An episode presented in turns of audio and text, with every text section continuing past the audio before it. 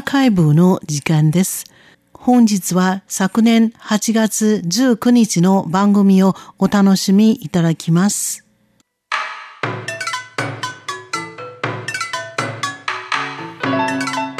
続いては文化の台湾の時間です。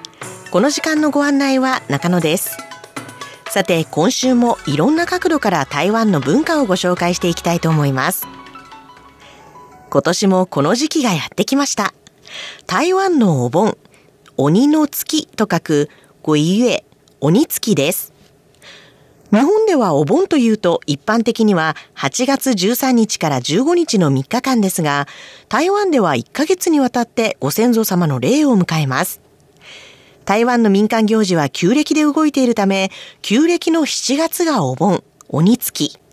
今年は今日8月19日から9月16日までで、今日旧暦の7月1日からあの世との境である扉が開き、旧暦の7月15日、今年は9月2日の中元節、お中元の中元、季節の節と書く中元節に日本の裏盆園のような宗教行事が行われ、旧暦の7月末、今年は9月16日に扉が閉まります。このあの世との扉が開いている間に、ご先祖様の霊や、好き、兄弟と書く多くのハオションディと呼ばれる無縁仏たちがこの世にやってきます。そこでご先祖様たちに失礼のないように、そしてハオションディたちにいたずらされないように、三世と呼ばれる鳥、豚、魚のお供え物、果物、そして現代ではお菓子やジュースなどたくさんのお供え物を準備して霊たちを迎えるんです。かつては鬼月の1ヶ月間、地域ごとに交代で毎日中元節の法事を行っていたそうですが、今ではこの1ヶ月のうちの重要な日にお参りをします。まずは今日、鬼の門、ごい門、鬼門が開く旧暦の7月1日。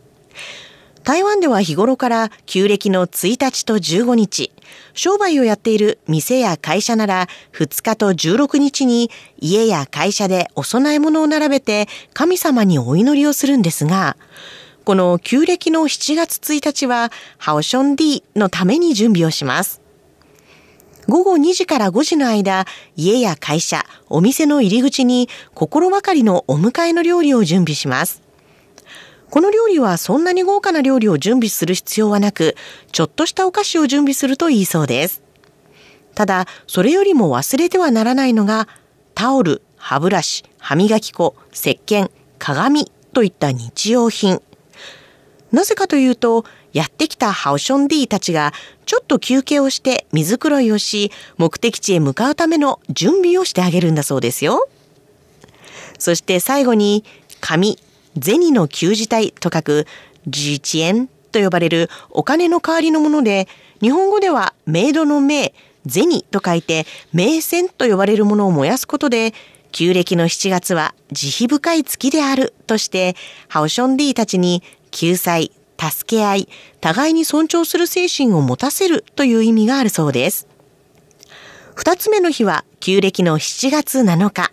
この日は台湾の七夕です。先日このコーナーでもご紹介しましたが、漢数字の7、娘、女編に馬という字を書いて、チーニャンマー。台湾最大の方言である台湾語では、チンニョンマーと呼ぶ織姫の誕生日に子供が健やかに育ちますようにと祈ります。そして三つ目の日は、お中元の中元、普通の普、渡るという字を書く、中元普渡これはご先祖様と無縁仏の霊を祀る儀式で、一般的には旧暦の7月15日の午後から夕方の空が暗くなる前の時間に行います。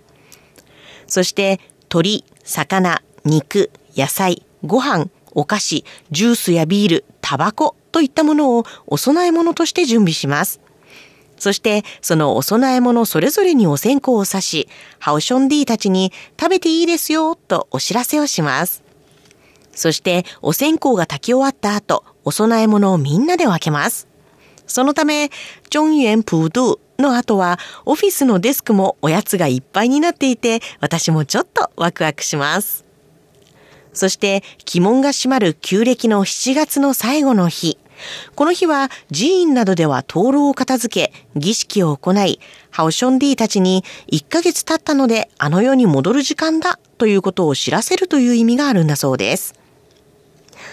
みんなハオションディたちのためにいろんなもてなしをしていますが、なんだかハオションディたちは鬼門が開いた瞬間から閉まるギリギリまでこの世を楽しんでいるように見えて、まるで1ヶ月の旅行に出かけている人たちのようだと思えてしまうのは私だけでしょうか。でも、そのハオションディたちも丁寧にもてなすところに、台湾の人たちの信心深さと優しさを感じます。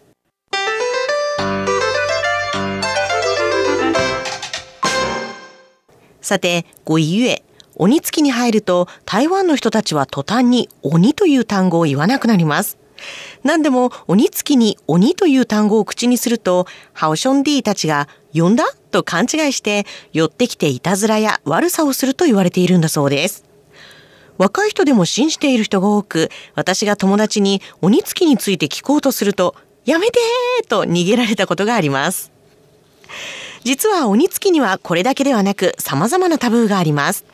例えば、夜口笛を吹かない。これは日本でもよく言われますよね。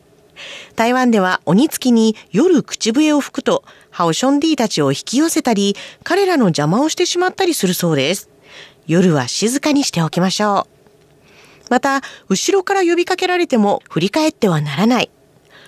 昔からの言い伝えで、人には頭のてっぺんと両肩に3つの火があって、振り返った時にその火が消えてしまわないようにという理由だそうです。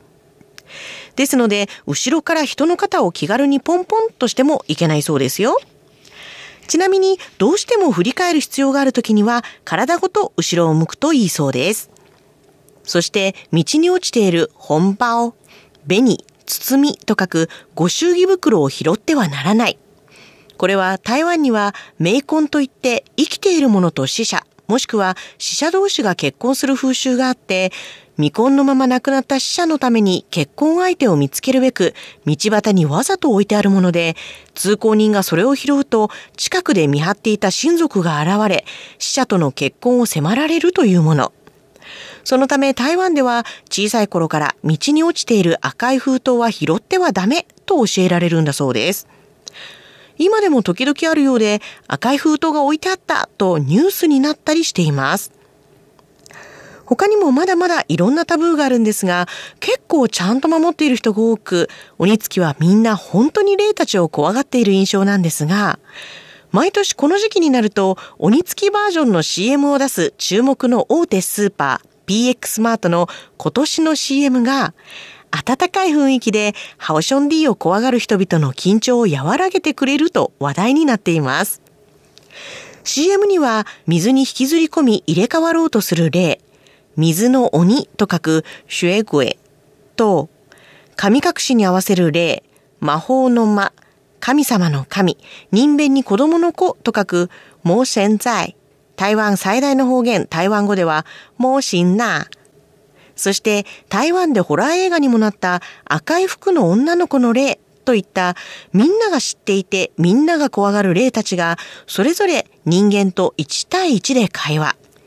例えば、シュエグエに人間が本当に取って代わろうと引きずり込むの？と尋ねると、若者たちに教えているんだよ。台風の季節に関わらず、水の中には暗く流れが激しいところがある。だから気をつけなってな。と、優しく安全の注意をしてくれていることがわかります。そんな面と向かって話をすると実は怖くない、怖いどころか優しい霊たちの CM シリーズが今人気となっているんですよ。さらには、この CM に出てくる霊たちは、なんと Facebook ページも持っているようで、それに気づいたファンたちとの交流もしています。鬼月は今日始まったばかりですが、この CM によって今年は怖がる人がもしかしたらちょっと減っているかもしれません。文化の台湾、今週は台湾のお盆、ごゆえ、鬼月についてご紹介しました。この時間のご案内は中野でした。お聞きの放送は台湾国際放送です。